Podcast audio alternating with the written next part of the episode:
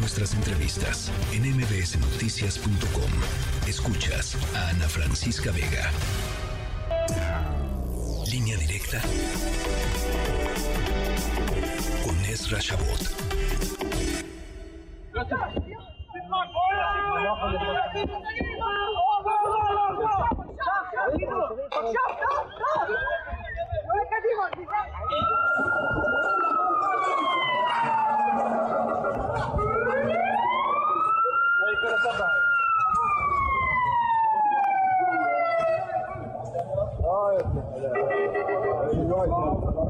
Eh, cuando la cúpula los, los intercepta, se escucha por ejemplo el pum y luego pum, pum, pum, pum, como cinco que, eh, o tres, depende, son cuatro o cinco, eh, los, que, los que intercepta comentando y de repente si suena la, la sirena en Jerusalén, lo que quiere decir que debemos de correr a de resguardarnos según el lugar, pero era Shabbat, donde no usamos electrónicos, donde no vemos la televisión, donde no sabemos qué está pasando. llegaron a Jerusalén se llama la cúpula de hierro. Es un, es un invento israelí que agarra misiles del aire y lo mi querido Ezra Shabot, eh, antes que nada, pues condenar y antes que cualquier sutileza o análisis, eh, pues condenar la barbarie, ¿no? De, de esos ataques terroristas. Hola, Ana Francisca, buenas tardes. Pues sí, la verdad es que es eh, muy impactante. Eh, por supuesto, se trata de eventos que están vinculados fundamentalmente a otra a otra forma de pensar de la que tenemos en el mundo occidental, otra forma de actuar.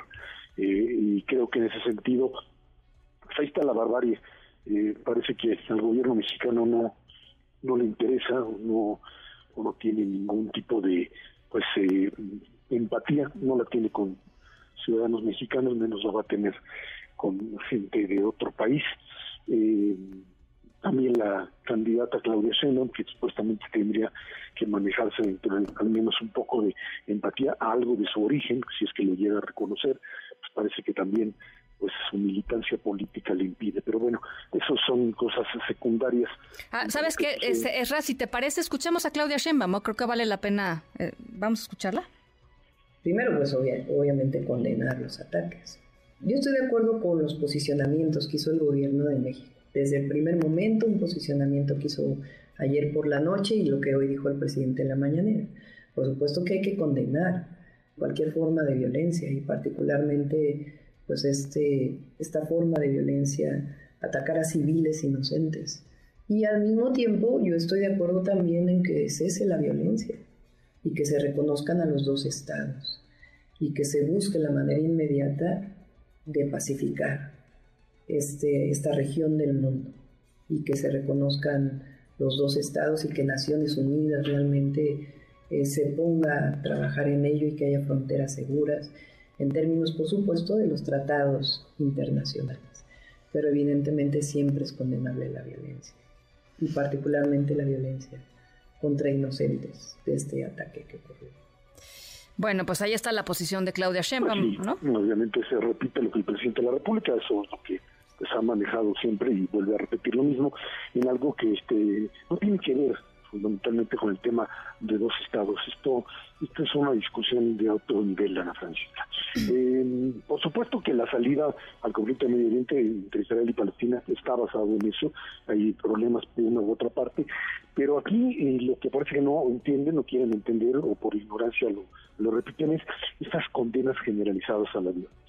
A ver, eh, el movimiento de resistencia islámica Hamas tiene como objetivo la destrucción del Estado de Israel. El movimiento de resistencia islámica Hamas estaría a partir de lo que hizo, de las masacres y de cosas que no quiero describir aquí porque me parece pues, mm, sí, ya revictimizante, ¿no? Revictimizante también, ya. Eh, eh, pero que son, que están fuera de, de, todo contexto. Asesinar niños, mujeres, bebés, etcétera, que habla de una crueldad humana de bestias humanas que simplemente no tienen el menor respeto por la vida humana.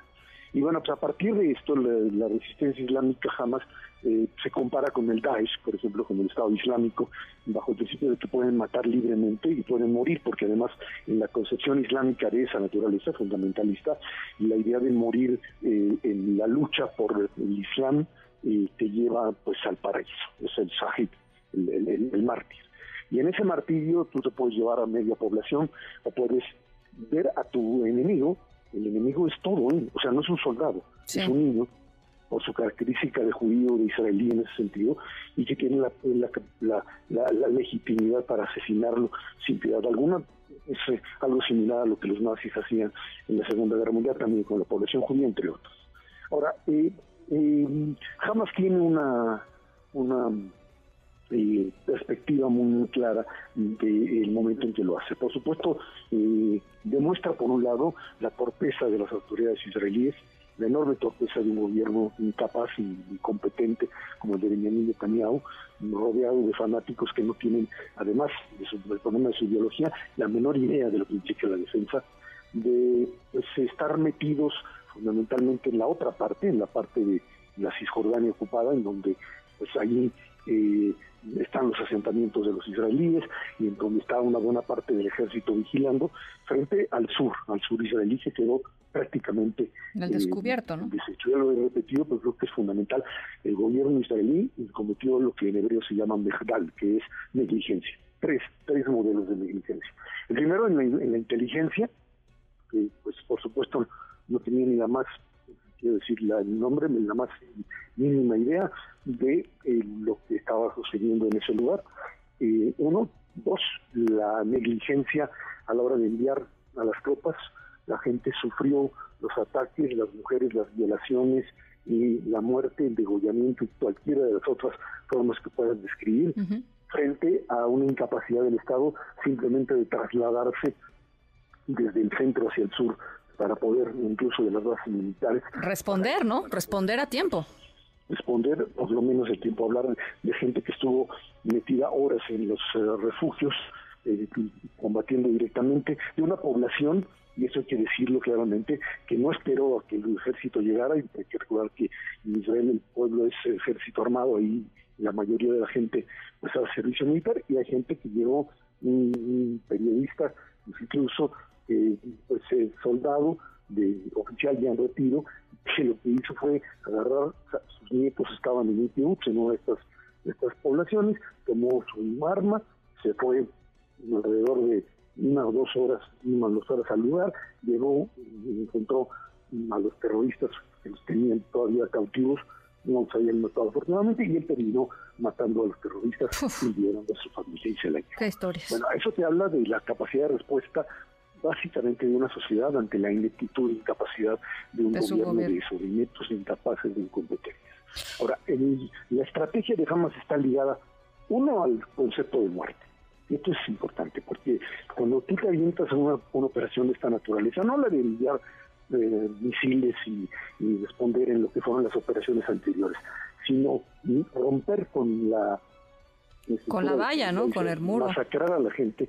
Ahí lo que estás haciendo es sabes que al final es la muerte, que la respuesta israelí a eso no es, no, va a ser eh, una una, respuesta. Sí, no van a ser, no van a ser incursiones aisladas durante unos días. Lo que decía Netanyahu es, es guerra, estamos en guerra, ¿no? Y guerra implica en este caso el exterminio básicamente de Hamas. Y acuérdate que pues, estos señores tienen controlada y a su gente en la franja de Gaza, son dos millones de palestinos que habitan ese lugar y que van a tener que sufrir ya lo sufren, ahora ya les cortaron porque en, en, Bueno, e, electricidad, agua, alimentos, insumos. Este. O sea, aquí esto es, esto es la guerra.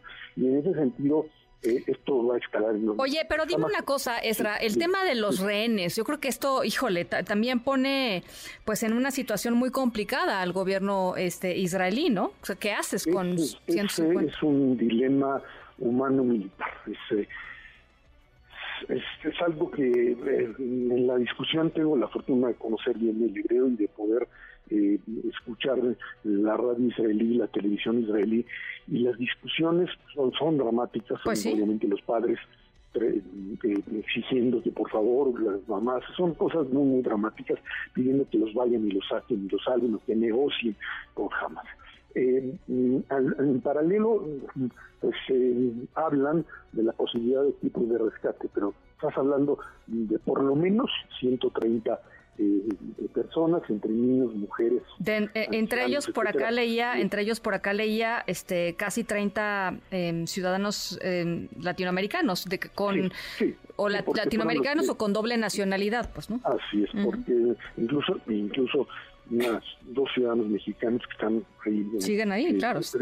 y Lana Grisetsky, eh, la, bueno, la fortuna de conocer a su papá y eh, entiendo lo que por lo que están pasando. Eh, em, esto te lleva a pensar que pues tienes que actuar en una lógica de, este, de, en esta definición. Tienes que actuar en Gaza como si no existieran los rehenes, tienes que seguir operando y tratando de destruir la infraestructura terrorista, Tremendo. tienes de otra, y al mismo tiempo tienes que buscar el rescate de los secuestrados como si no hubiera guerra. Y es muy difícil hacerlo.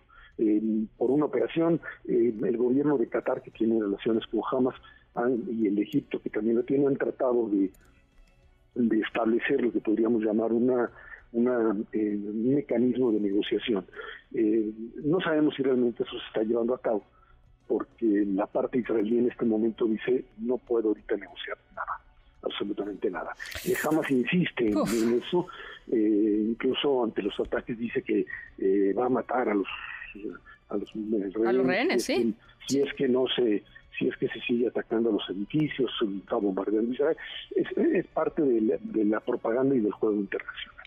En medio de esto, eh, que es la parte humana más dramática, entender que jamás entra en, la, en el ajedrez político internacional intentando romper una alianza una alianza que se empezó a formar hace apenas un año y medio entre los Estados Unidos, Arabia Saudita, los Emiratos Árabes Unidos, Israel, por supuesto, es una alianza Egipto y Jordania, una alianza sunita frente a lo que es la, presencia de Irán. Irán.